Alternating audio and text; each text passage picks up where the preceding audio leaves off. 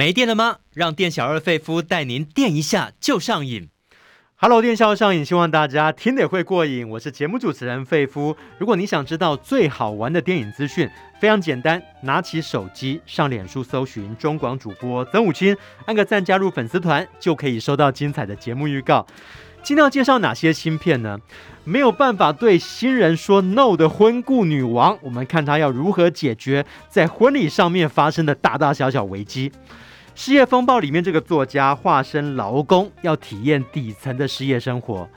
朵贝的爱情绘本是鲁鲁米作者的传记电影。至于分手的决心，在讲丈夫意外身亡，结果这个遗孀啊，竟然是最大的嫌疑犯。在介绍这些新片之前，先来聊明星。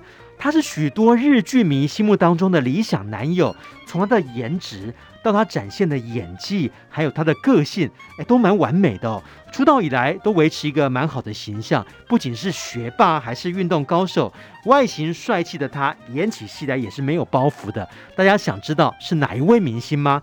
赶快进来，费夫电力公司。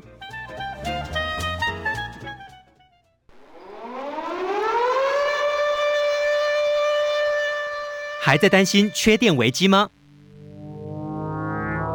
费夫电力公司给您最劲爆的电影大小事。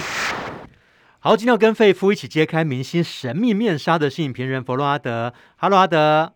主持人好，各位听众大家好。阿德今天还是用电话录音的方式，因为防疫的关系，来宾没有办法来到现场，但是还是会提供给大家明星的资讯，还有芯片的情报。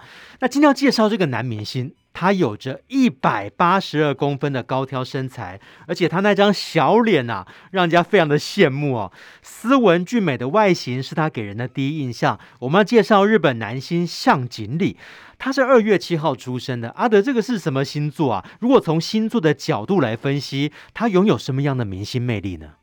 呃，应该说他是水瓶座，嗯、那而且他今年才二月才刚刚满四十岁。嗯进入四十而不惑的人生阶段，但是呢，向井里除了一张小脸，但又有一点娃娃脸，却加配上了高大的身材，那让人非常的新鲜。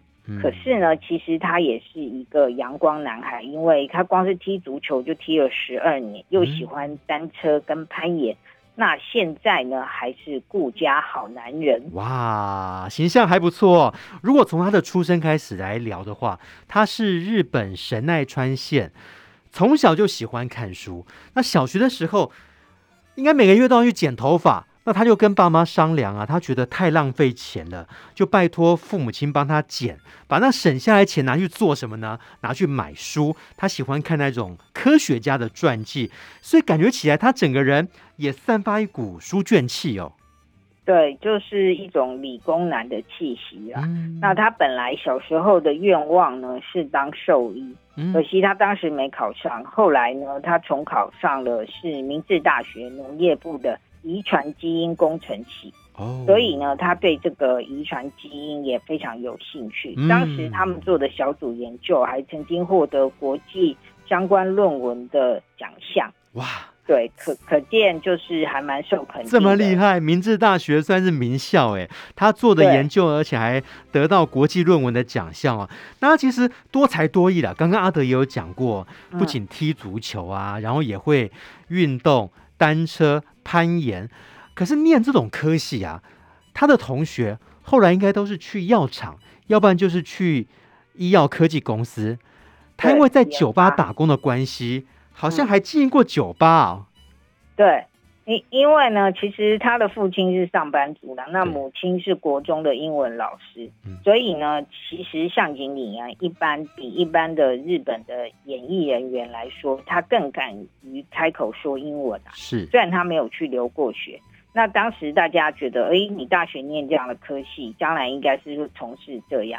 而他大学的时候呢，就是想说在酒吧打工可以赚赚学费，嗯、没想到就做成了兴趣。毕业后居然接了店长，嗯，那之后呢就经营了这个酒吧，甚至他还想要开餐厅。哦、但是命运就是这么奇妙，对就是他居然被星探挖掘，嗯、然后他觉得，哎，人生呢我没有当过演员，那。不如来尝试一下吧，因此他就走上了演员之路。一定啊，天生丽质难自弃。你光看他一百八十二公分的身高，走在大街上啊，星探一定会注意到。那后来他就踏入演艺圈，他接连演出几部的日剧哦，《交响情人梦》、《妹妹的完美直视》，还有《家有六子》这些当红的电视剧哦。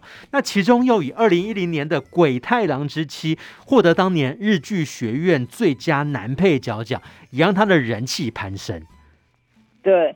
那这虽然就是以拍饮料广告出道了，但是《交响情人梦》因为内部连续剧啊，收视率非常的好。是，但因为那时候他才刚出道，所以担任的不是主要的角色，但也很符合他的外形，就是那个非常风流的大提琴手。是，那因为太风流了，而且劈太多腿了。那后来还被他的众女友们抓来公审，嗯，哦，这个情节也是非常的搞笑。对，但是事实上呢，诶，向井理他个人说他在高中的时候才长高了三十公分，嗯，那因为那时候嗯国中的时候没有长得太高，所以其实他没有很什么女人缘诶。是，哦，真的啊，是后来后来才有成为大家这个心目当中阳光少女。还被票选之是呃日本女性最想嫁的男艺人的第一名 哦。不过当然那是在他还没结婚之前啊。对，那讲到他这个鬼太郎之妻哦，因为他就是演里面老公这个角色，是在讲一个。生活过得不太如意的漫画家迈向成功的故事，它是晨间剧，那是以知名漫画家妖怪博士水木茂的故事作为原型哦。推出之后也备受好评，也让他的知名度啊在日本哦更上一层楼。那后来这部日剧也很重要。摇滚王子东京店，这里面故事这个主角是拥有这个摇滚梦的乐团的成员。那因为呃生活过不下去哦，接手母亲的法国餐厅，但是他对音乐还是拥有热情呢。在母亲过世之后，在重整餐厅的过程当中，就认识了这个女朋友国仲凉子。国仲凉子也就是他后来的老婆嘛。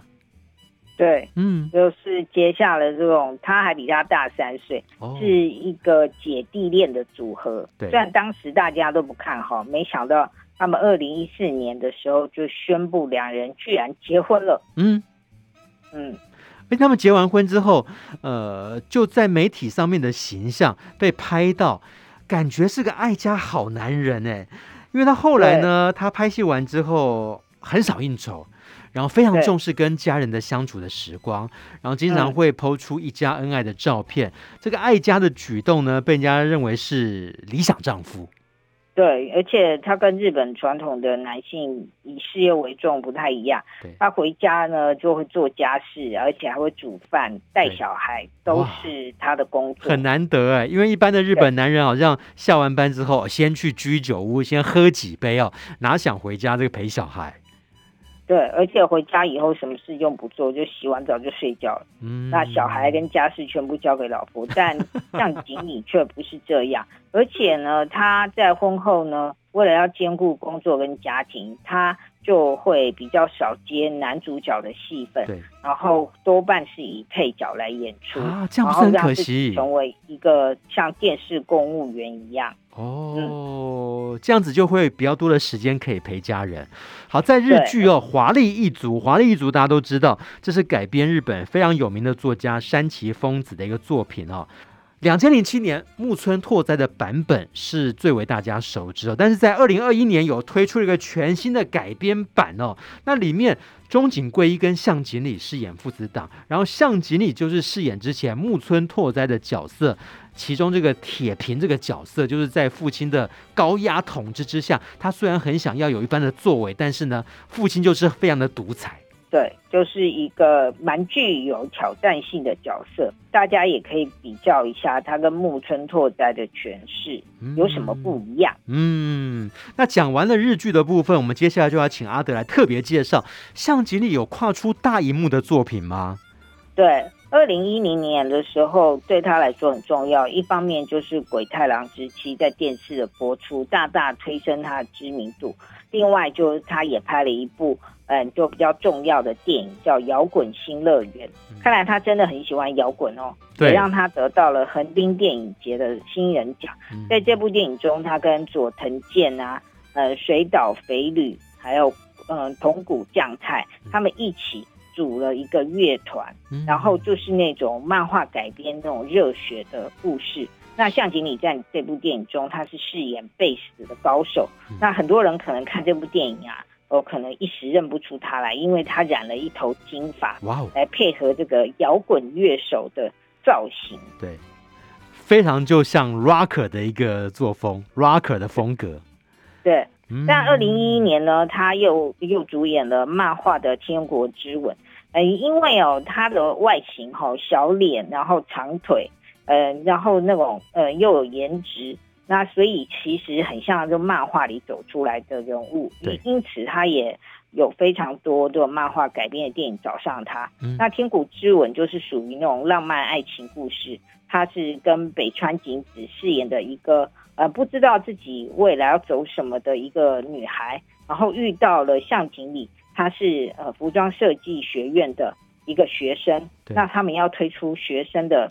那种毕业展，于是就找上北川景子当他们的服装模特，嗯，然后两个人之间呢有爱的火花，嗯，然后那也是一部比较属于那种浪漫型的电影，是，嗯，虽然都是接这些角色，但是向吉里曾经在访谈的过程当中，他提到他觉得自己好像是一个非常麻烦的人。怎么说呢？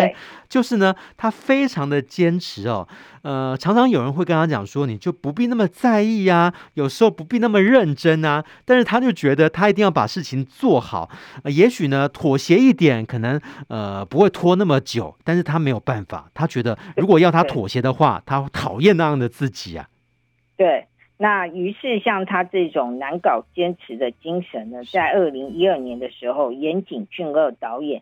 监制了一部呃爱情电影叫《巴黎协奏曲》，是。那这部电影的导演呢是北川悦吏，嗯，就是长假等等的那些嗯、呃、有名的日剧的编剧，那他嗯、呃、担任这部电影首次来指导。嗯、那这部爱情电影呢，描述的是中山美穗跟向井理之间的这种忘年之恋。那他演的是一个摄影师到了巴黎。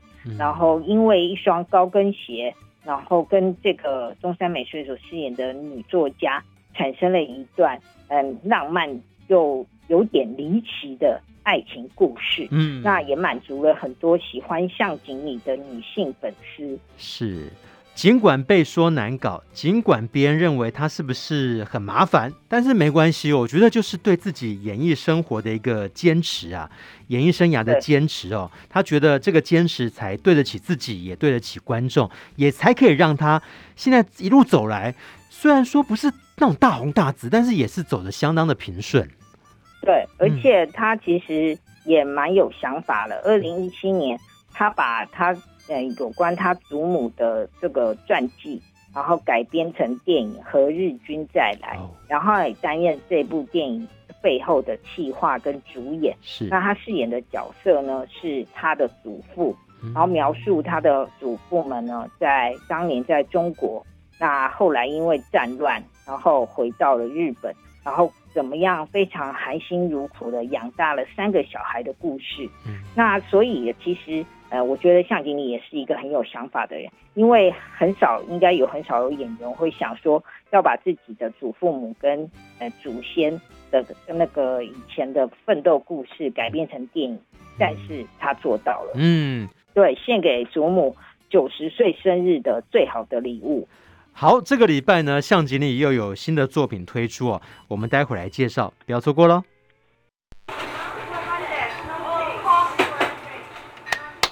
店小二，电影套餐怎么卖？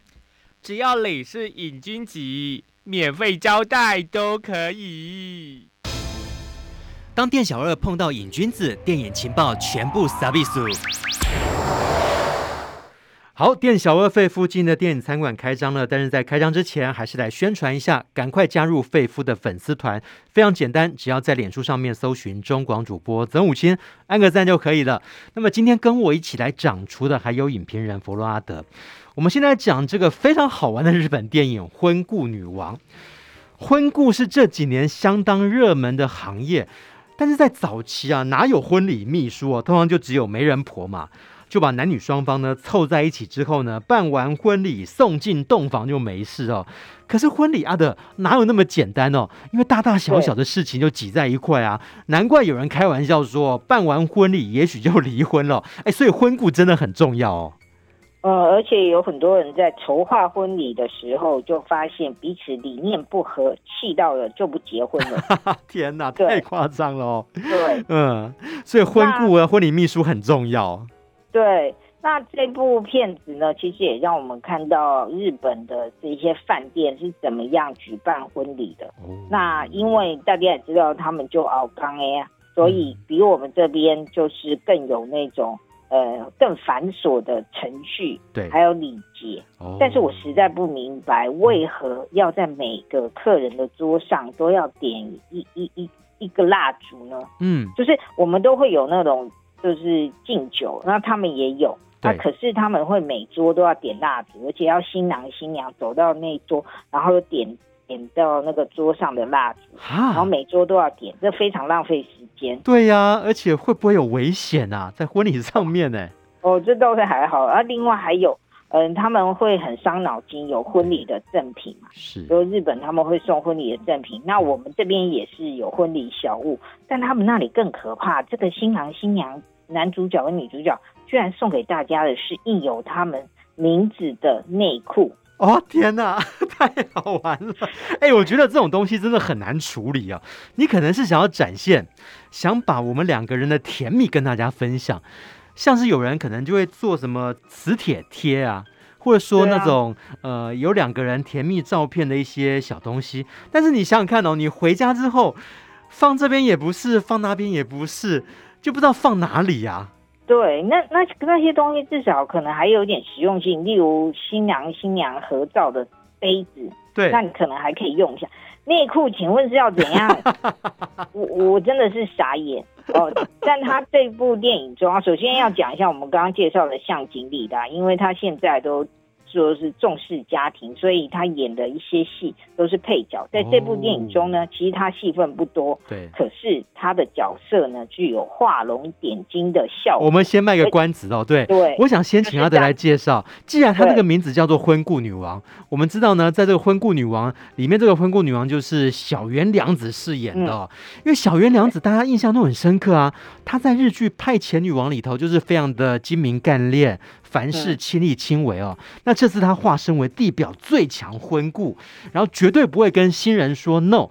那这个他的特性是什么？他真的很有名吗？在婚顾界，然后是属于哪一种类型的婚顾？是很干练、很细心、很有创意，还是使命必达？对，应该是属于使命必达的。嗯。嗯，那他这里其实这是一部群戏的电影，嗯，然后那虽然命名是叫《婚顾女王》啦，但是其实小娘子的戏份只是比一般人稍微多一点。是，那一开始其实他最主要的是在讲中村伦也，嗯，这所饰演的这个角色，对，他跟他的女友要结婚了，哦，然后开始有非常多跟婚顾公司要讨论啊，哦，这日本那实在太恐怖了，他们还会有一本。很大的那种目录让你选，比如说桌上的餐巾是要什么颜色，嗯、哦，颜色选有十几种，然后接下来餐巾要折成什么形状的，又有十几种，嗯、然后餐桌的玻璃杯要什么又要选又要十几种，然后男主角中村伦也都头昏了，他说这根本就是有选择障碍的人非常的痛苦，然后呢。对，连桌巾都要选是什么颜色，他实在觉得很抓狂。可是他说哦，要谨记前辈的教训，就是哎、嗯，男生对婚礼要积极的参与，千万不能让女生觉得你根本就不想要参与这个婚姻，这样你就会倒大霉。这两个人他们对于婚礼的规划，从早期，比方说要请宴客，然后要上什么菜，有没有意见啊？会不会因为一些细节闹得不愉快？哦，这种这部电影，中村人也就告诉所有的新郎官啊，你们就是哦，要选什么，你一定要积极的去选。那女方会说啊，其实我觉得哪样比较好，你就顺势说哦，对对对，你这个选择也很好。嗯，哎，你这样女方就满意了。嗯，因为如果如果你完全不提意见，女方就会觉得你根本不参与。哦、那如果你的选择跟女方不一样，你一定要符合女方的选择，这样女方就会很满意。哦、然后他就示范了这个，要很有技巧，你必须要有所回应，对对对，但是又不能够敷衍，而且不能够提出太多的意见，你就完全附和女方就好了。就是你先提出你的意见，然后女方提出她的意见，然后你再附和她的意见。嗯，对对对，表示你是有心参与的。嗯、那但是呢，其实如果只有演这些新郎跟新娘，然后跟婚顾公司的事，这部电影就没有那么有趣。还有亲友跟家属啊，一些宾客啊。对对对，这非常好笑，尤其是新郎的长官会要致辞，因为日本人都会邀请长官来致辞。然后新郎的长官呢，然后就会用一个很短的花絮，然后回顾了新郎长官，原来他嗯就是功成名就了，然后也是一个长官，没想到他一时糊涂跟酒店女子发生了关系，嗯，然后被妻儿发现，原谅了他，但从此他家中的地位比狗还不如，嗯，那他就是后来呢，哎，新郎。呃，连同事都知道，然后同事都很鄙夷他。没想到尊春人也竟然邀请他说，在婚礼的时候要致辞，就他觉得我一定要改变我的人生，我要重新让大家发现我是一个好人，所以他就一每天一直在看那些呃日本的综艺节目，学人家怎么讲笑梗，然后自己好写一个演讲稿，然后当对，然后当他后来终于在台上讲致辞的时候，发现台下的观众都笑。带给了他重建了他的自信。这本本片有非常多那种各式各样的配角，他们都有他们的人生的问题，但是他们因为这个婚礼，嗯，然后改变了他们。然后当当然到后面小林良子戏份终于比较多，就是因为前面的致辞太精彩了，是结果。哎，而而且，呃，女方请的长官也要跟男方的长官拼，因为你你得的掌声太多，我怎么能输给你？就越讲越高兴，结果时间就超时了。嗯，可是接下来还有别的婚宴，下一场的，那怎么办？然后男女主角就求小原良子所饰演的这位婚顾女王说：“拜托，我们接下来的表演节目，亲友的表演节目啊，还有什么切蛋糕什么的，我们还是希望。”可以继续进行，但现在时间已经超时了，哇，该怎么办？然后小云娘子就要展开她协调的功能，例如叫亲友的表演啊，亲友有有有人，嗯，就是新郎的朋友要表演打太鼓，对，然后新娘的朋友要表演现代舞，是，然后新郎的爸爸，呃，要表演魔术秀，那新娘的爸爸。是鱼贩，他要表表演切鲑鱼秀。那这些秀如果有四个节目，根本就来不及。都要掌控时间哦，这考验这个婚顾的功力啊。尤其在最后的尾声的时候，哇，竟然还有前男友闯进来啊！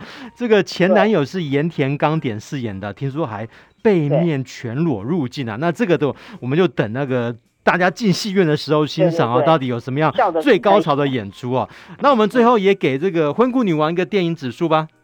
通力合作化解层出不穷的婚礼状况，四颗星。然后这是一部很有趣的喜剧，推荐给大家。嗯，既然是喜剧，它是不是在节奏掌握上面很重要？就是要稍微有点快节奏。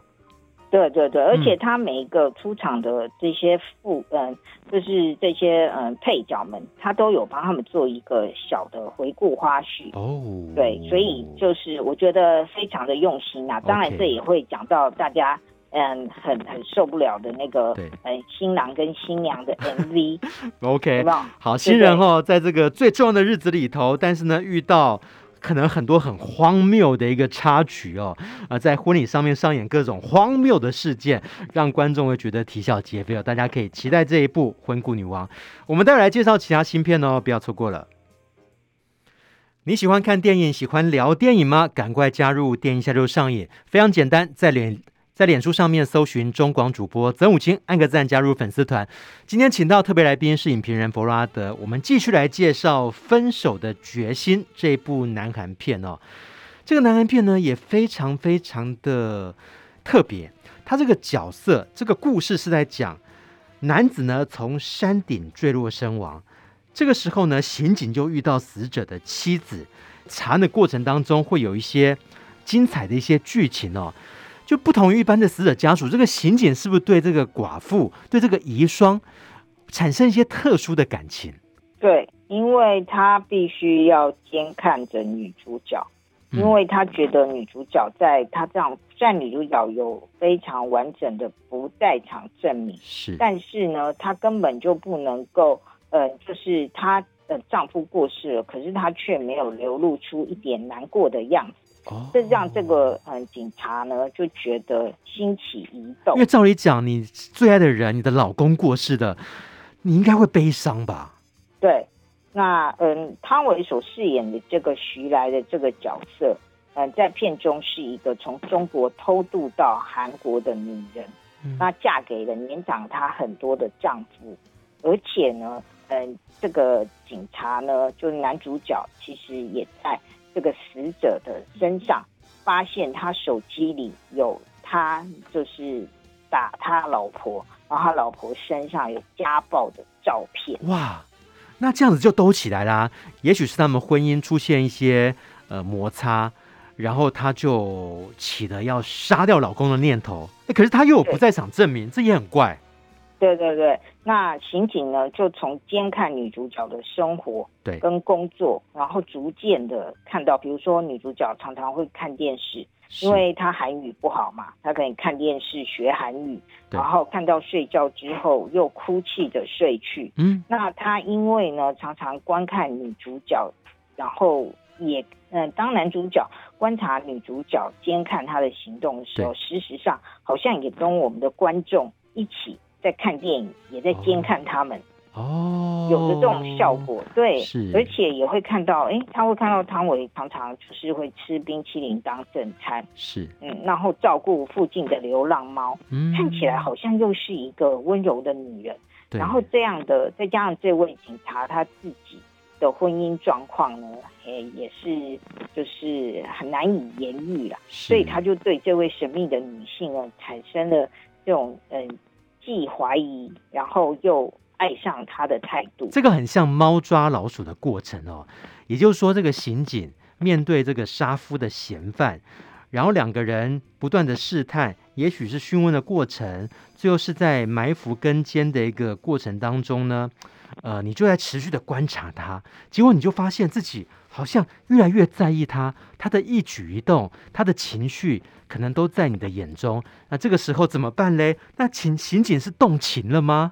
对啊，情景动情啊，嗯、就是故事才会有发展。嗯，但是呢，因为这部电影也是获得今年坎城影展最佳导演的朴赞玉。那朴赞玉导演大家可以知道。三呃，朴赞玉来处理一下这样的素材，就是其实我们可以看过很多的电影，呃，不管是欧美的等等，他们常常都是会是警察爱上了女嫌犯，对，这种故事其实屡见不鲜。嗯、但是这个素材同样落在朴赞玉的手里，嗯、当然他处理的方式就是，呃，应该说他这位大厨处理这样的素材的方式就跟大家。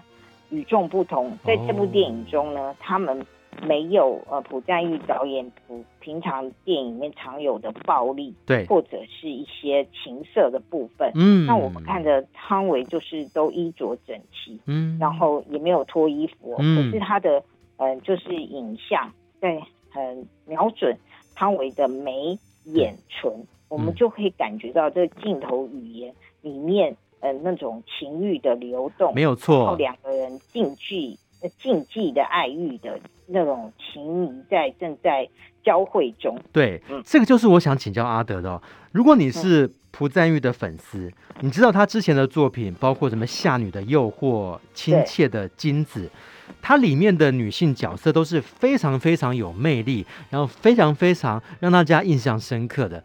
那这次的汤唯。我觉得他最特殊的一点是不是？你就感觉哦，他真的是藏有很多很多秘密在心里头，你就会想要去窥探他，想要去解开解开这个谜，这个谜。对，然后两个人又有一点语言不通，因为他的韩语不太好，那警察也不会中文，嗯，所以两个人又有一种很特殊的那种，好像只能从彼此的。那种嗯，意会言传，然后不就言传的部分比较难，就靠了很多都是用他们的表情来意会跟肢体语言，嗯，嗯，所以这是蛮特别的地方。而且汤唯在这部电影中非常的神秘，捉摸不定。当观众都怀疑他就是杀人凶手的时候，他好像又洗脱嫌疑。但他洗脱嫌疑以后，观众又陷入嗯，他好像另外又有隐情哦，而且。嗯，这部电影很特别的是说，汤唯会在这部电影中的台词会说：“我想成为你的未解悬案。”嗯，因为未解的悬案，对一个警察来说，对刑警来说，这就是最重要的事。嗯，对不对？有很多世界上的悬案，一直是当年侦办的警察内心的痛，因为永远还没有办法把他。就是找到真正的凶手。对啊，看起来这对于这个刑警来讲是一个很大的挑战。那演出这个刑警，演出男主角的是朴海日，他之前也跟奉俊昊导演合作过《杀人回忆》，那大家也对他的表现非常精彩啦，因为他当时就演这个嫌犯哦，好像演到让大家觉得。好像韩国的嫌犯几乎就是像他这个样子哦，但是这一次他竟然要去诠释刑警的角色，然后这个朴赞玉导演有形容说，他演这个刑警的角色呢，展现出来的那种那股特质啊，你看他的眼睛好像是非常清清澈的感觉哦。那你觉得朴海日又为这个男主角这个角色带来什么样的生命力呢？对，当然在这部电影中最重要的就是汤唯。那嗯，朴海日所饰演的这位刑警海俊，那他嗯比较属于是一个辅佐的角色，但他呢也是一个片中是一个长期失眠的男人，嗯，然后跟太太的关系也是陷入谷底，嗯，那他透过了监视了这个女嫌犯，然后爱上了这女嫌犯，好像重新的找回了他对于爱情的冲动，嗯，然后这部电影导演用了非常多。山跟海的象征，对，当然连男主角的名字都叫海俊，嗯，就是海洋的海。嗯、然后，哎，甚至大家会看到汤唯手上还拿着《山海经》这样的书，所以呢，其实有时候也象征了，好像爱情是海枯石烂，哦，但是最后的结局也会让大家觉得，到底什么是爱情？嗯，这一次会看到不一样的蒲赞玉导演的作品，因为以前他的一些作品可能都会看到暴力的情节。看到情欲的场面，嗯、但这一次都看不到这些比较露骨的部分，可是会让你看出成人爱情世界当中一些特别的角度。对，嗯，呃，而且这次，嗯，朴赞玉导演呢拿到了这个，嗯，这个金棕榈，就，哎，对拿到了这个最佳导演奖，成最佳导演啊。那他这部电影呢，就是会让我们看到有他那个在摄影构图上非常的精巧。而且它有非常多那种华丽的运镜，嗯，各式的镜头的运镜，比如说有时候用手持镜头，有时候用水平运镜等等，再加上他们巧妙的剪接，对，然后铺成了这个神秘的爱情故事。哇，好，当时在坎城影展首映的时候，是获得全场观众起立鼓掌八分钟哦。你在里面可以看到他一些调度的功力，就像阿德刚刚讲的哦，他如何呈现出这一段禁忌的成人之恋。那我们最后也给《分手的决心》一个电影指数：有疑心、有关心，还有分手的决心，四颗星。好，我们接下来要讲的是《失业风暴》。《失业风暴》呢也相当的特殊哦，呃，它是改编一个文学作品哦。是朱丽叶·碧诺许，他在里面就化身为一个作家。那个作作家呢，他为了要体验那些底层的劳工他们失业的生活，结果他就跟一些素人演员呐、啊、大飙戏哦。我们现在讲那个故事好了、哦，就知名的作家他为什么会起心动念呢、哦？因为他要写本新书，想要去描绘底层人口这些比较弱势的族群，所以他就隐瞒自己的身份，然后天天前往就业服务中心报到。他想要去应征，是不是？对，他要应征清洁工。嗯嗯，因为他嗯认为说，嗯，一般我们可能去访问一些，嗯，就是那种嗯普普。那一般的那种失业劳工啊，对，那你其实都是隔靴搔痒。比如说，你就问他说：“哦，哦，你工作最辛苦的部分是什么呢？是哦，你在工作上最困扰的是什么呢？是这些，那其实我们嗯问一问都是隔靴搔痒。嗯，那他就决定说：哎，我要写的这个纪实报道，就是不如我干脆自己下去做，他自己下海去做。嗯对，我自己去做这个清洁工，我才能够了解清洁工如何在四分钟、四分半钟的时间，就要打扫好一个游轮上的房间，铺床单、扫厕所，等等，要在四分半钟里面完成。嗯，然后一个游轮上，豪华游轮上至少有两三百的房间。哇，这是一个地狱般的旅程。当你做完的那一天，嗯，你会发现你的双背痛的都举不起来。工时非常长，而且呢，那个压力非常大，而且连生病的权利都没有吧？对，因为他们都是属于一些失业劳工，嗯，然后失业劳工呢，能够到到这个就业服务处，就是介绍你们做清洁的工作，因为这是一般的劳工最不想要做的工作，因为薪水低，那、嗯、那而且又不是正式的员工，只能领时薪，嗯，非常的辛苦，真的很辛苦哦，尤其同是天涯沦落人，我们也可以看到。虽然是在底层工作，但是他们这些女性劳工彼此之间应该也有一些廉洁的情感，就是会互相支持力挺。对，要像有有一个单亲妈妈，她就没有她没有钱买车嘛。对。但是呃，除了巴黎之外，很多的城市并没有地铁。对。那他要去工作，有时候就是非常的早。嗯。那他甚至那时候公车也还没有开，他甚至都用走的。哇。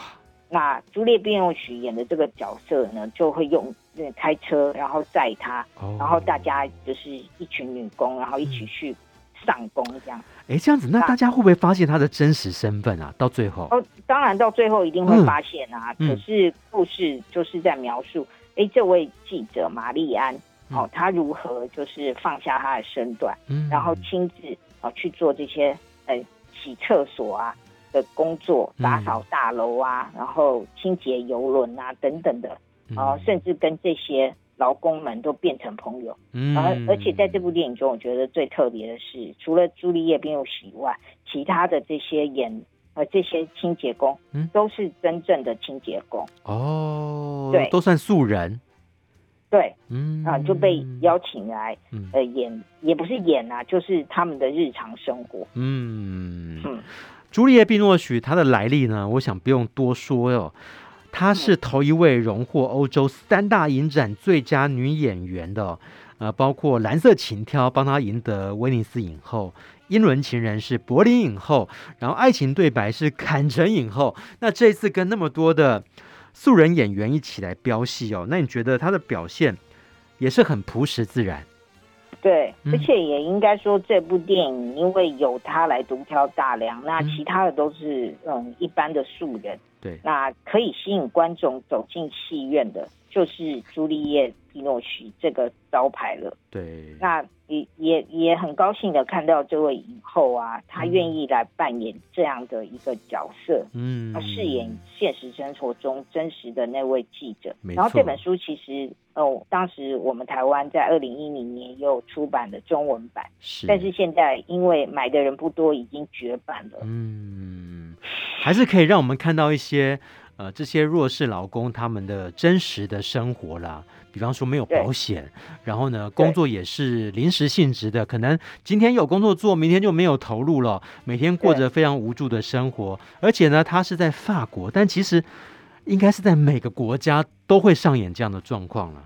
对，嗯，而且朱丽叶·碧诺许其实是呃说，嗯，他本来是念法律系毕业的，他拿这个说，我到这个呃就业服务中心去应征，然后就业服务中心就说，哦，你是法律系毕业的，然后他说，对啊，那因为后来结婚就当家庭主妇，可是现在老公有小三了，所以呃离婚了，所以要出来工作。他说，哦，很好。那你这样的经历呢？我建议你从清洁工开始做起。是，为什么？嗯，所以这相信是很有很多人，就是可能长期脱离职场，嗯，或者是年纪到了要到呃那个就业服务中心去找工作的时候，就只能找到这一类，比如说清洁或保全之类的工作。哇，真的很辛苦哦。好，我们就看这个资深记者哦，如何。化身在底层阶级这一百八十天的故事哦，呃，透过他的观察，透过他的一个呃摄入，然后呢，拍出这个精彩的作品哦。那我们最后也给《失业风暴》一个电影指数吧。打工族辛酸悲歌三颗星。好，大家不要错过，我们待会要介绍最后一部新片。介绍完之后，就是期待已久的《孤注一掷大作战》，也可以猜一下，你的选择跟阿德的选择会不会一样呢？欢迎大家回到电影下就上映，我是节目主持人中广主播曾武清。那么今天我们请到的来宾是影评人弗洛阿德，来介绍朵贝的爱情绘本，来自芬兰的噜噜米哦。这个卡通人物呢，在全世界拥有超高的人气。那大家以为他是河马，其实不是哦，他是住在森林里面的小精灵哦。那这部片《朵贝的爱情绘本》就要为大家来揭露，到底鲁鲁米是怎么创作出来的。现在请阿德来讲一下。对，这部电影呢，是在描述鲁鲁米的作者朵贝的爱情故事。嗯。那他本来是嗯，就是一个画家，嗯，但是可能是画一些油画之类的。对。那虽然他有时候他自己幻想了鲁鲁米的世界，是，可是呢，他的父亲就非常的鄙夷，嗯，因为他父亲也是个艺术家，他的父亲是芬兰很有名，呃，会可以获得国家那种补助奖金的这种雕塑家。是。那他父亲也可就希望他女儿。